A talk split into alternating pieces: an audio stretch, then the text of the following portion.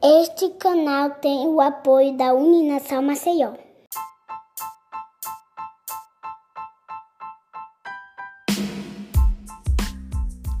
Olá, bem-vindo a mais um episódio do É Freud. Hoje o tema é CAPS, Centro de Atenção Psicossocial. E para falar sobre esse assunto, convidamos Fabiano Leirias, ele que é psicólogo, especialista em saúde pública e mestre em psicologia clínica pela Universidade Católica de Pernambuco. Fabiano, muito obrigado por receber a nossa equipe aqui do E-Freud. É, hoje o tema é muito mais de curiosidade, né, e a gente tentar entender mais sobre essa questão que vem se tratando hoje como uma quase uma epidemia, né, ou, ou uma epidemia na questão da saúde mental, né, os transtornos mentais sofridos pela população. E, como é uma questão de saúde pública, como nós podemos encontrar esse tipo de atendimento através do SUS? Oi, Radialma. Olha, é um prazer enorme estar participando aqui do podcast É Freud. Eu sei que é uma iniciativa nova, é uma iniciativa louvável, é importantíssimo a gente ter material né, na área de, de psicologia, na área de saúde mental. E esse tema é um tema que é muito caro para mim. É, nessa pandemia, né, que a gente está vivendo nesses tempos de, de incertezas, de, de medos, está é, tá ficando cada vez mais claro a importância do SUS na área da saúde pública e da saúde coletiva. Né? O SUS, as pessoas estão tão vendo, né? a gente vem de, de alguns anos de desmonte do SUS, de desmonte da saúde pública, e essa pandemia mostra para a gente o quanto o SUS é importante. Né? Sem o SUS, nós estaríamos perdidos. Veja, por exemplo, o caso dos estadunidenses né, como eles estão sofrendo, perdidos completamente, porque eles não têm um sistema universal de saúde. Os países que têm um sistema universal de saúde, é, por pior que tenham lidado no início da pandemia, hoje né, já conseguiram controlar, já conseguiram lidar muito melhor com, né, com seus problemas da saúde da população. Então, com a saúde mental, não é diferente. Né? Saúde mental é algo fundamental, né? é, uma, é um aspecto da saúde que é fundamental. É, no meio da saúde mental tem o jargão, né? De sem saúde mental não há saúde. Então, nesses tempos de pandemia, o SUS é essencial, né? é fundamental. É, o SUS é público, né? é gratuito, então qualquer pessoa pode procurar é, o posto de saúde mais próximo da sua casa. Né? Esse é o princípio, é um dos princípios do SUS, o princípio da regionalização. É, os postos de saúde, as unidades de saúde, estão distribuídas pela cidade, né? em, alguns, em algumas localidades, em alguns bairros, eles estão em maior concentração. Em outros bairros, como é o caso da área nobre de Maceió, é, há uma escassez enorme de unidades de saúde, né? o que revela para a gente essa ideia que a gente ainda tem, né? de que o SUS é para quem não pode ter acesso a um plano de saúde, o que é uma ideia completamente equivocada. O SUS, esse U do SUS, né, é de único, como sinônimo de universal. Ele é para todo mundo. Né? Então, quem está sentindo, está se sentindo diferente, né? meio se sentindo estranho, está tentado mais desanimado que o normal, mais animado que o normal, dormindo mais ou menos, bebendo demais, é? ou de menos, né? Mas se você acha que não está se sentindo muito bem, que você não está bem, se você está percebendo que não, né, não está normal, como se diz, normal, é, popularmente, é, procure a unidade de saúde mais próximo da sua casa. Né? Esse é o primeiro passo. É a atenção é, primária. A atenção primária vai conseguir resolver grande parte das questões de saúde e, as, e o tipo de problema, né? Se forem questões mais específicas ou mais agravadas, é, a unidade vai saber direcionar você para o lugar correto. Perfeito. E a gente, é, como a gente pode entender um pouco como, como funciona internamente, né, essas, esses centros de apoio para voltada principalmente para saúde mental, é, quais são as especialidades que nós temos disponíveis né, para a população dentro desses centros que a gente pode né, ser possivelmente né, ser atendido por eles? Joé, ótima pergunta. É, o SUS né, ele é dividido em, em níveis de complexidade. Então a gente tem atenção básica ou atenção primária, a gente tem a, a saúde de média complexidade e a saúde de alta complexidade. Né? Eu, eu, eu sugeri que os ouvintes procurem as unidades básicas, né? que é o nível primário de atenção. É o nível que vai receber a demanda da população. A gente chama, é o que a gente chama de porta de entrada.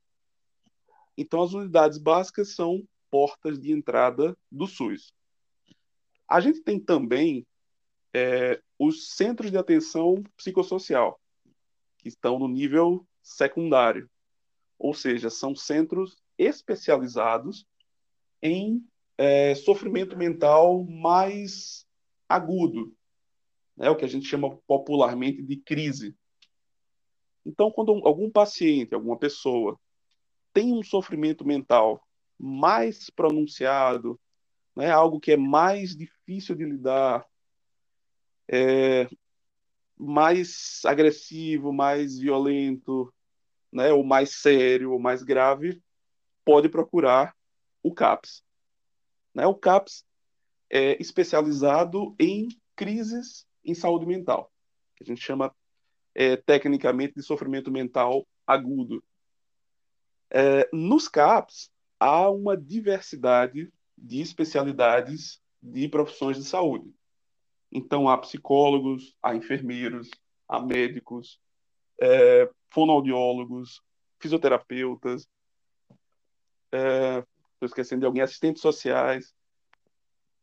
Esses profissionais, profissionais de educação física, têm tido um, um, um, um trabalho bem destacado nos últimos anos em saúde mental, porque quando a gente fala de saúde mental, eu vou aqui abrir um parênteses rapidamente, é, a gente pode, ter, pode entender, né, tentar fazer uma analogia com a saúde física.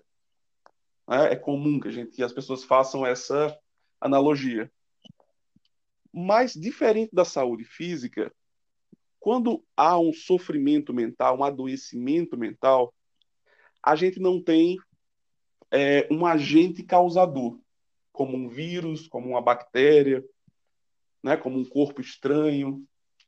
O sofrimento mental é causado pelo nosso entorno, pelas questões subjetivas, por aquilo que está dentro de nós, por assim dizer, e pelas questões é, objetivas, né?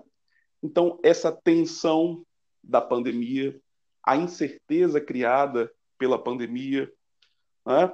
essas incertezas do, no campo da política, por exemplo, né? Uma, um rompimento amoroso, um problema no casamento, um problema no campo do trabalho, um problema na escola. Todas essas questões que nos envolvem, elas são é, intimamente ligadas à nossa saúde mental. Então, né, quando eu falei dos CAPs, CAPs é uma sigla né, que se chama Centro de Atenção Psicossocial. E essa palavrinha psicossocial, ela quer dizer que exatamente as nossas questões íntimas e subjetivas são indissociáveis das questões sociais que nos cercam. Tanto as questões sociais mais próximas, né, da nossa família, do nosso bairro, do nosso trabalho, como as questões sociais que parecem mais longe de nós. Então, as questões políticas, as discussões no campo da sociedade, as novas descobertas, se tem vacina para o corona, se não tem, se a China é, brigou com o Trump, se não brigou. Todas essas questões que nos afetam diretamente são componentes da nossa saúde mental e, portanto, né, compõem também o nosso sofrimento mental. É por isso que não a gente não trata mais o sofrimento mental apenas com especialistas do campo psi, né? psicólogos, psiquiatras, psicanalistas.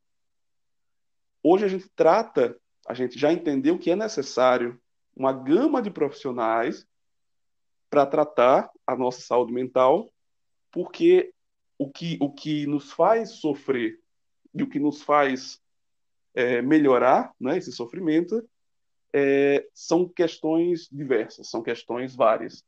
Então, a gente precisa de uma série de profissionais para nos ajudar a trabalhar a nossa saúde mental. Perfeito, professor. E é, surgiu agora uma, uma dúvida nas questões assim, porque a gente fala que é tudo muito subjetivo para o que causa né, o nosso problema é, psíquico. E, e aí, quando nós olhamos alguns vamos dizer, desses efeitos né, que são causados, é, um dos fatores que pesa muito hoje é a dependência uhum. química. Como o, assim, nós temos o alcoolismo, nós temos a dependência de drogas é, lícitas e ilícitas, mas o CAPS, por se tratar de uma, vamos dizer assim, uma sequela, né, uma consequência daquilo que vem do nosso da nossa saúde mental também, a CAPS ela está preparada também para receber esse tipo de paciente com, essa, com esse tipo de, de problema? Sim, sim. Né? É... Eu, vou, eu vou responder mais especificamente para a gente não, não se alongar muito. Mas sim, a gente tem é, basicamente tá três tipos de CAPS. Né? O CAPS puramente CAPS, é, que não tem nenhum sufixo.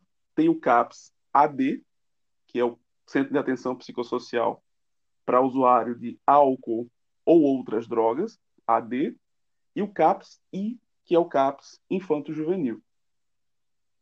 O CAPS, esse CAPS que não tem um sufixo, ele pode ser de tipo 1, tipo 2 ou tipo 3. O que vai definir o tipo do CAPS é o tamanho da população. Então, nos municípios até 20 mil habitantes, a gente vai ter CAPS tipo 1. O CAPS tipo 1, ele não é especializado.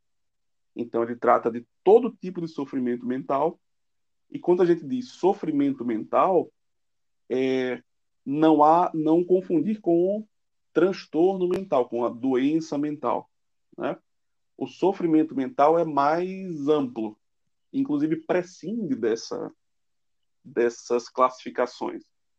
Né? Então, o CAPS tipo 1 é um CAPS que vai atender a todas as necessidades de saúde mental daquela população adscrita, daquele município. Já em municípios maiores, acima de 20 mil habitantes, a gente tem os CAPs que são especializados. Então, os CAPs tipo 2 e tipo 3 são mais especificamente voltados para o sofrimento mental é, geral, né, do, do âmbito geral. Os CAPs AD são específicos para usuários problemáticos de álcool e outras drogas, e os CAPs I são para atender crianças e adolescentes.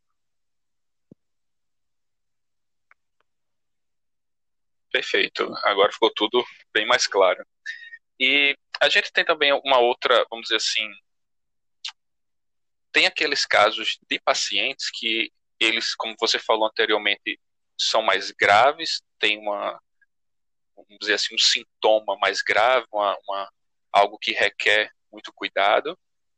E muito, é muito comum, assim, vamos dizer assim, a, a família falar para né, dizer assim, olha, tem que internar, temos que procurar um internamento para esse para esse nosso colega, esse nosso familiar. Onde nós podemos encontrar esse famoso né, internamento, quando se diz, olha, vamos internar.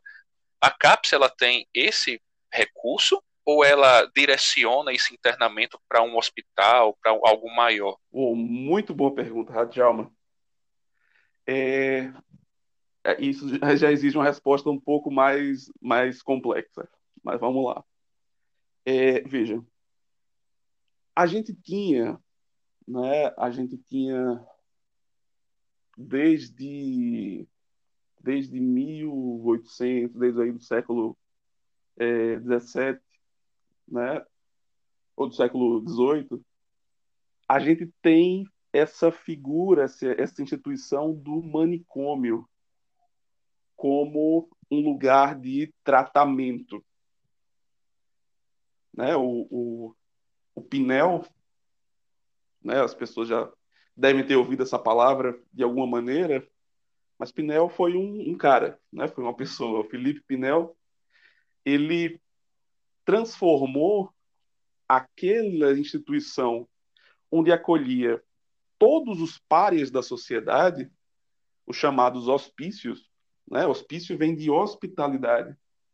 É o lugar que recebe aqueles que não são recebidos em nenhum outro lugar. Então eram os loucos, eram os indigentes, eram os alcoolistas, eram os homossexuais, eram umas bruxas, né? Eram toda essa essa gama de pessoas indesejáveis que não tinham onde ser recebidas, eram recebidas nos hospícios. Então, esses lugares, né, é, hospício e, e manicômio são, são praticamente sinônimos, né, mas o manicômio, ele passa, ele faz, fez uma separação, o Pinel fez essa separação entre os que eram loucos, né, os que tinham uma questão médica, de saúde, é, e os que tinham questões sociais. Então o Pinel ele faz essa separação, né?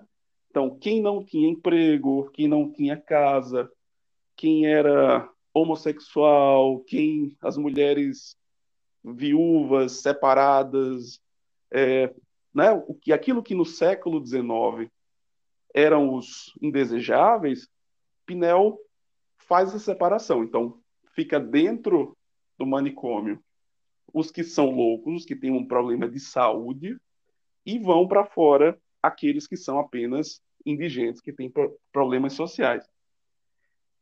Essa separação, ela promoveu um, um, certo ganho, porque a gente começa a separar, né, e começa a, a estudar cientificamente as questões do sofrimento mental, mas, por outro lado, ela causa é, causou essa fratura entre o que é íntimo, endógeno, e o que é estimo, né? e o que é social.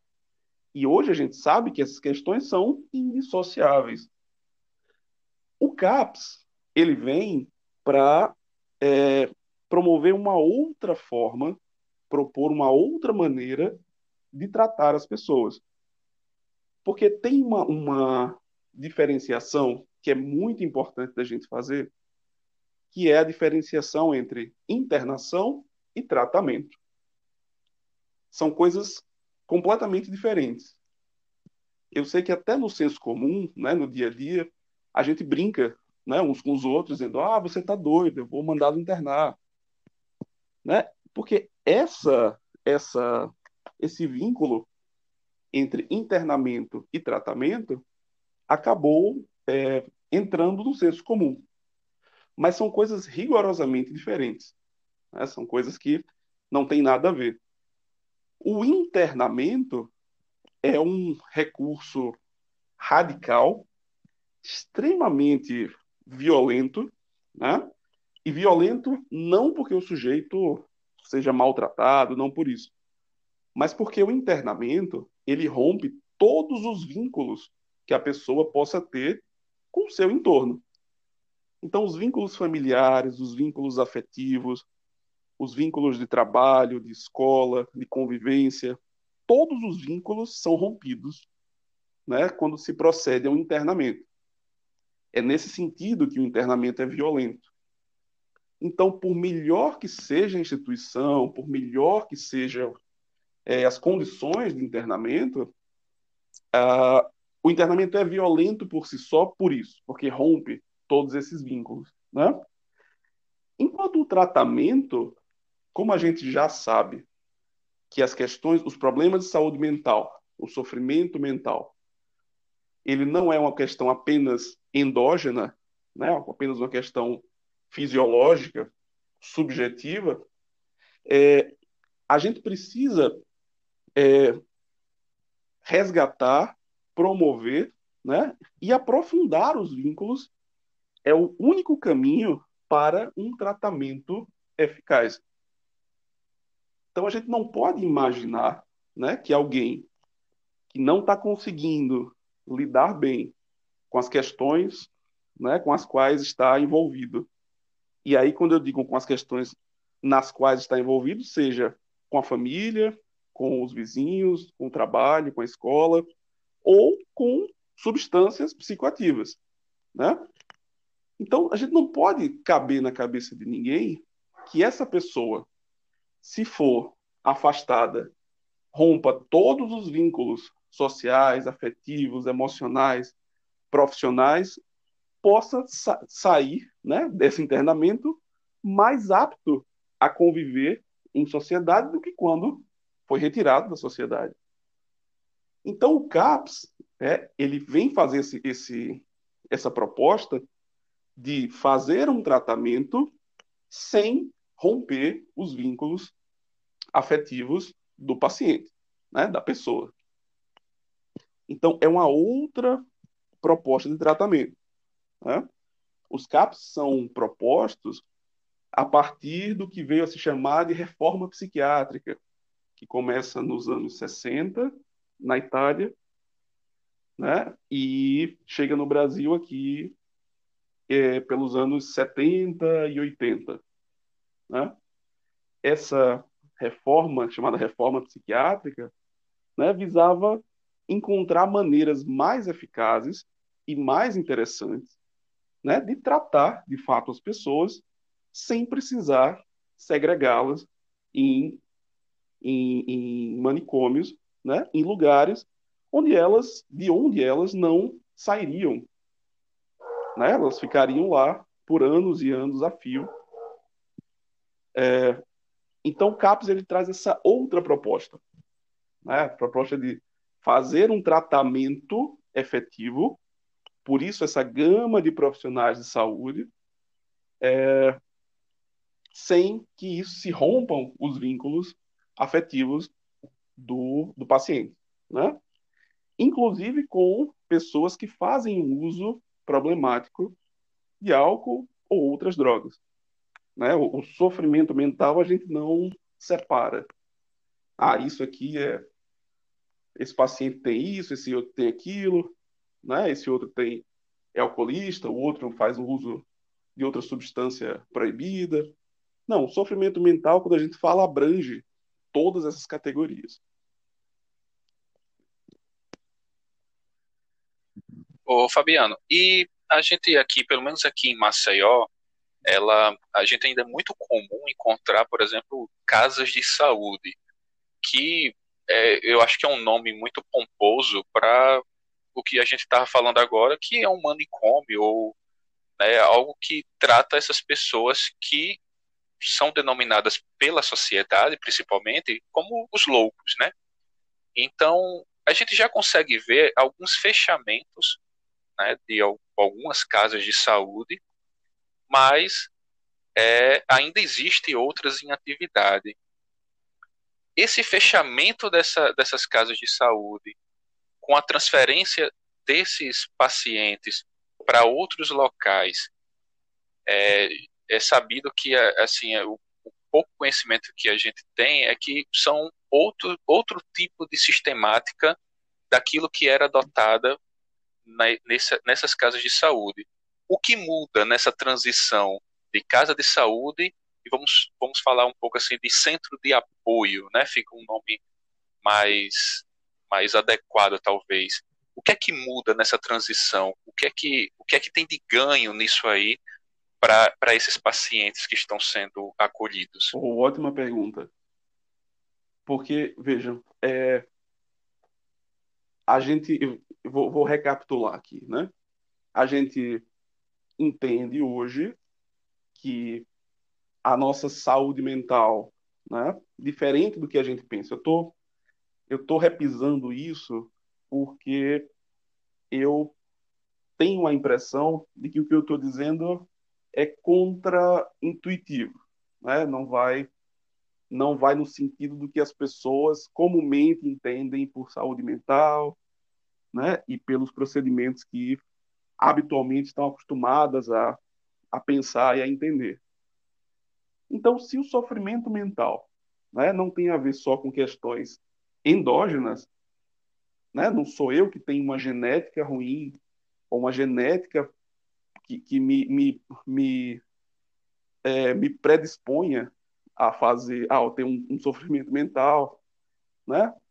Se não são questões apenas endógenas, mas as questões sociais, culturais, antropológicas, né, as questões do dia a dia, as questões políticas. Se tudo isso está envolvido, o tratamento não pode prescindir de todas essas questões. E a gente só inclui essas questões na vida do paciente se o paciente estiver em sociedade, estiver circulando. Né? Então, esses lugares que a gente chama de manicômio, né? Manicômio significa o lugar da loucura.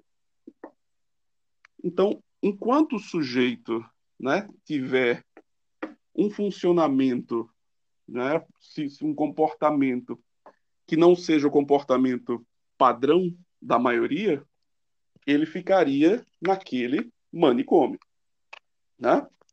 De onde ele não sairia nunca. Aliás, tem um, livro que é, é sensacional que chama-se O Holocausto Brasileiro.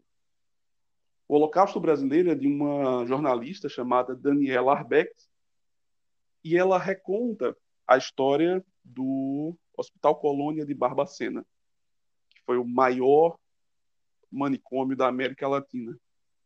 Né? E não é à toa que ele tem esse nome Holocausto Brasileiro. Né?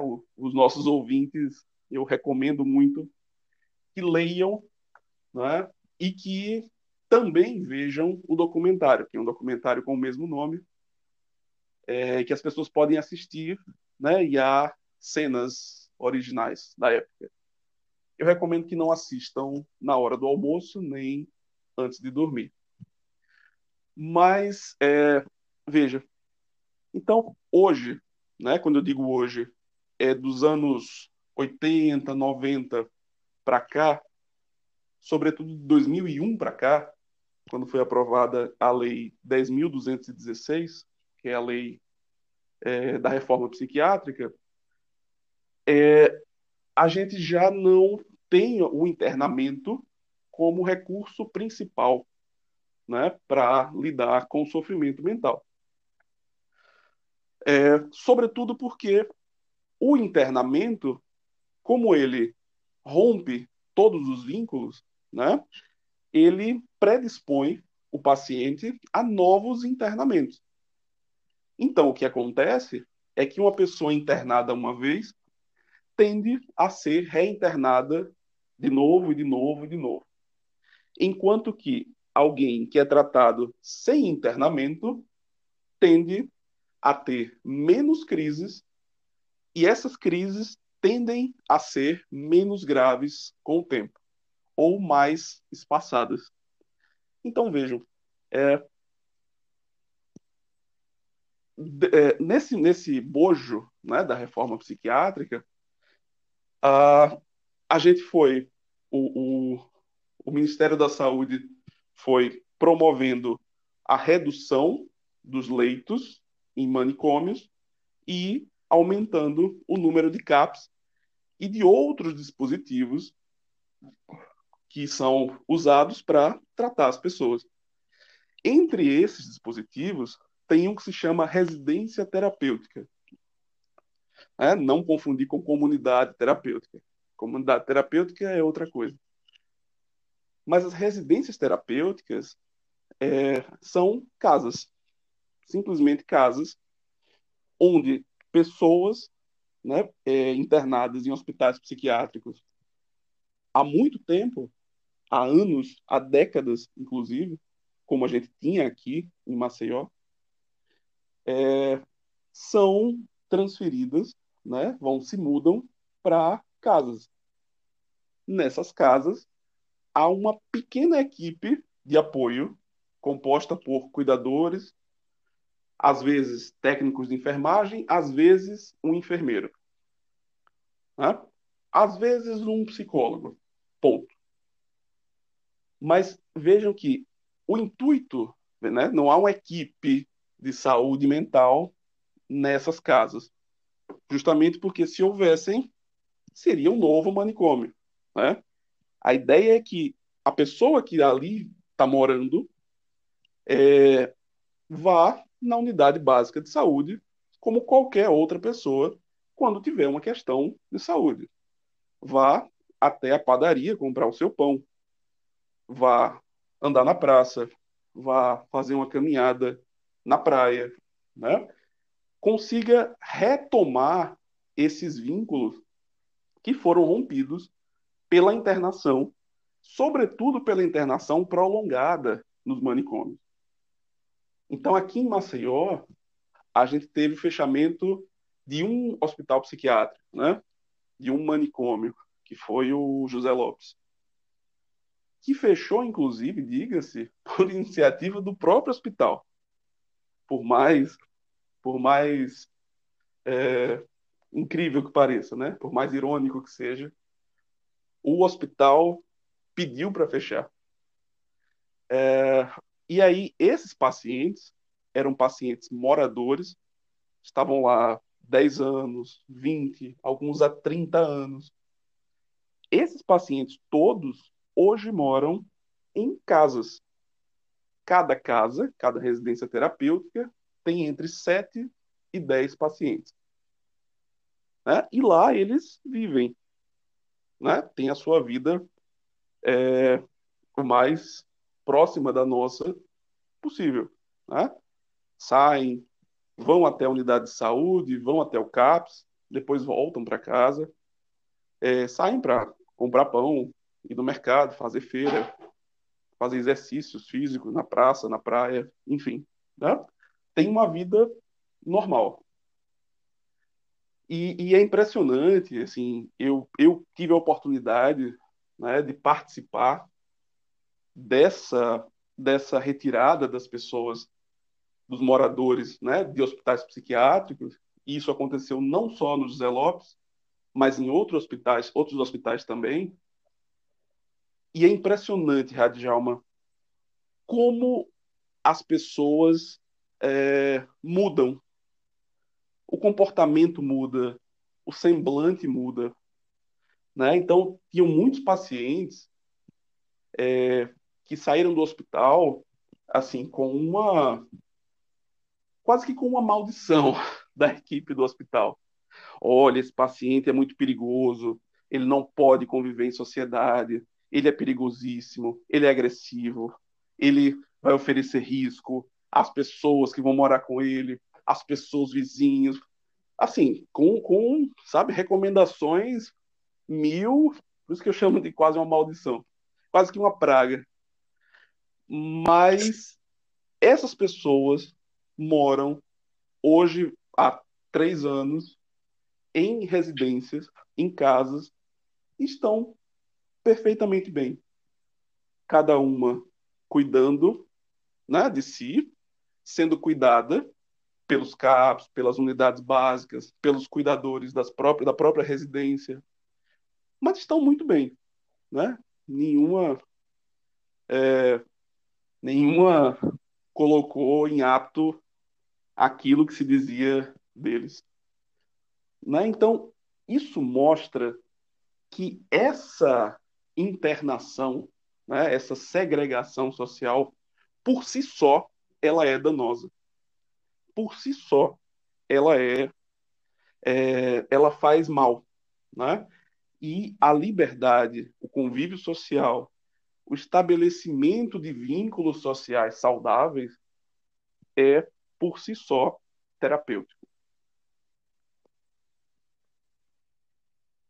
Perfeito, professor.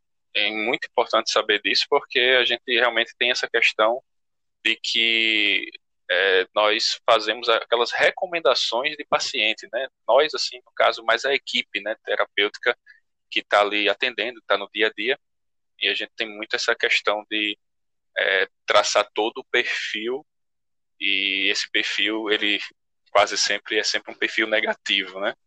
E partindo um pouco dessa linha, é, a gente também tem é, uma, uma questão assim, por exemplo, hoje nós estamos gravando esse episódio diante de uma pandemia do coronavírus. E é muito comum, por exemplo, a gente fala, olha, os sintomas são falta de ar, e aí você já sente a falta de ar naturalmente, você nem está com o vírus, mas você já começa a procurar os sintomas em si mesmo, né? Então, ah, eu estou um pouquinho mais fraco hoje, está batendo uma moleza, um friozinho aqui e tal. E não é tão diferente para as questões mentais, né, da saúde mental. E isso a gente olha muito, tem até um termo, né, que a gente usa muito assim, que é a patologização do sofrimento. Como nós temos, qual cuidado, né, que nós temos que ter nesse autodiagnóstico e também no diagnóstico das pessoas mais próximas, né, nos familiares. Olha, você está doido, vai se internar. No popular é bem assim. Então, como, como a gente deve ter esse cuidado hoje, né? Principalmente nesse âmbito mais da saúde mental. Boa. Essa é uma questão primeira, assim, né, para a gente tratá-la hoje. É uma questão fundamental e é importante para quem está nos ouvindo fazer né, essa, essa diferenciação porque a gente, é, nos últimos anos, a gente vem tendo um fenômeno, né? É, se a gente tem alguma epidemia no, no campo da saúde mental, é a epidemia da patologização e a consequente medicalização do sofrimento. Porque, é, veja, o sofrimento é? é algo inerente à condição humana. Né? Isso é cantado em verso e prosa desde as tragédias gregas até né, os dias de hoje. Então, o sofrimento ele não, ele é, é flutuante, né, como a nossa vida.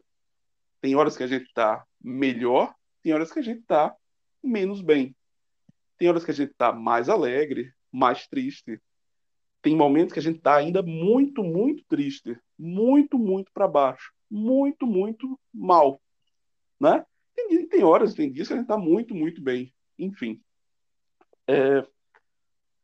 Então, há uma tendência né, contemporânea a tentar reduzir os, as nossas emoções humanas né, que flutuam, que se mudam o tempo inteiro, é, a transtornos mentais.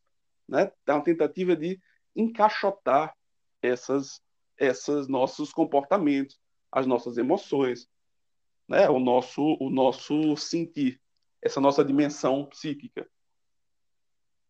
É, então, tem né, manuais de diagnóstico, e a gente se acostumou a ouvir as pessoas no dia a dia falarem em termos é, patológicos. Então, ninguém mais está triste. O povo diz que está deprimido. As pessoas se apresentam como sendo ansiosas. Eu recebo as pessoas, paciente no consultório, e eu pergunto né, o que é que as traz ali, e ela diz, ah, é porque eu sou ansioso. Mas peraí, o cara não disse nem o nome, ele já tem uma, um rótulo sobre si, se é ansioso, se está deprimido, se é bipolar. Todos esses diagnósticos já fazem parte hoje do vocabulário do senso comum.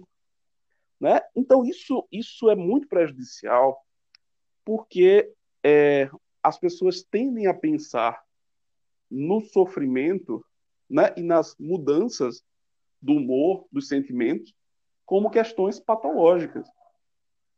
Ao mesmo tempo, a gente tem um discurso né, de que você deveria estar sempre feliz, sempre alegre, sempre de bem com você mesmo, com o seu corpo, com a sua vida, sempre para cima, com autoestima elevada. Não, peraí. Né? Então, nesses tempos de pandemia, é muito importante que as pessoas não tratem a si mesmas como com categorias patológicas, né? É claro que o sofrimento, que o, a, o isolamento social, a incerteza, se você, quando isso vai acabar, se você volta a trabalhar, se não volta, se nós voltamos a ter aula presencial, se as aulas continuam à distância, se eu vou pegar o vírus, se eu não vou, e se eu pegar, eu vou ter sintomas leves, vai ser só uma gripezinha, ou eu vou para UTI. E se eu for para UTI, vai ter UTI ou não vai ter UTI? E aí eu tomo cloroquina ou não tomo cloroquina? Enfim, né? Isso tudo não é possível que não mexa com alguém. Né? Todos nós somos direta e profundamente afetados por essas questões do ambiente social. Então as pessoas vão ficar, de fato, mais apreensivas, mais entristecidas. Podem recorrer a remédios químicos, como álcool, como cigarro, como drogas ilícitas. Né? As pessoas estão sendo obrigadas a conviver mais do que gostariam com os cônjuges, com os filhos, com os pais, com os familiares. Então, essas mudanças né, fazem com que as pessoas possam, eventualmente, beber mais, por exemplo, mais bebida alcoólica do que o habitual. O que não significa que são alcoolistas, são alcoólatras. Né? Porque há um contexto que faz com que a gente entenda que algo não está indo bem. Né? Então não significa que a pessoa está virando alcoolista ou é alcoolista, ou porque você está apreensivo, está pensando o tempo todo, está preocupado o tempo todo, não significa que você está adoecendo. Significa que você está sofrendo. Né? É, um, é uma reação ao ambiente externo, ao ambiente social, cultural. Né? Então, é muito importante fazer essa diferenciação. Né? É muito importante que a gente evite essa patologização, ou seja, que a gente trate questões comuns da vida como questões patológicas. Né? Leia os sentimentos, os sofrimentos, as alegrias, o consumo de drogas, a partir de questões patológicas. Né? Porque isso, por si só, é ruim, né? Porque você trata, faz essa diferenciação abrupta entre saudável e doente. E em saúde mental, essa fronteira nunca é nitidamente definida. Né? Com o corona, por exemplo, a gente tem o teste. Você faz o teste, tem lá, né? Tem, tem a doença ou não tem a doença está doente ou está saudável. Mas no campo da saúde mental, essas fronteiras nunca são nitidamente definidas. Né? Então, é, as pessoas podem ficar tranquilas né? quanto a estar doentes, estar adoecendo, mas é, à medida em que esse sofrimento, essa tristeza ou essa alegria ou essa flutuação de humor, ou esse consumo de álcool esteja ali incomodando, né, ou esteja excessivo, procura um profissional. Né? Mas não precisa tratar isso é, de maneira patológica.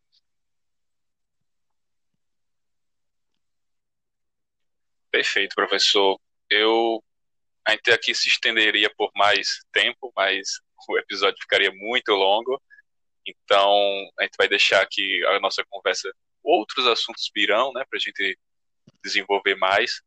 Mas esse assunto foi muito esclarecedor, gostei muito. Acho que o nosso, nossos ouvintes vão, vão gostar muito desse tipo de informação, que é um tipo de informação que não está tão disponível né, hoje assim com facilidade. Pelo menos para mim a visão que eu tenho é essa. Então gostaria muito de agradecer a sua participação aqui no Freud e até a Obrigado, próxima. Radjalma. Até uma próxima.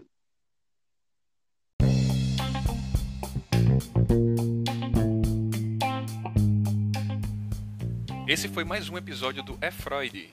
Esse canal conta com a participação de Ed Gama, Laila Emanuele, Radjalma Alves, Sabine Helman e Viviane Oliveira. Visite nossa página no Instagram e fique por dentro do lançamento de cada episódio. Você também pode deixar sua crítica e sugerir novos temas. Obrigado e até o próximo episódio.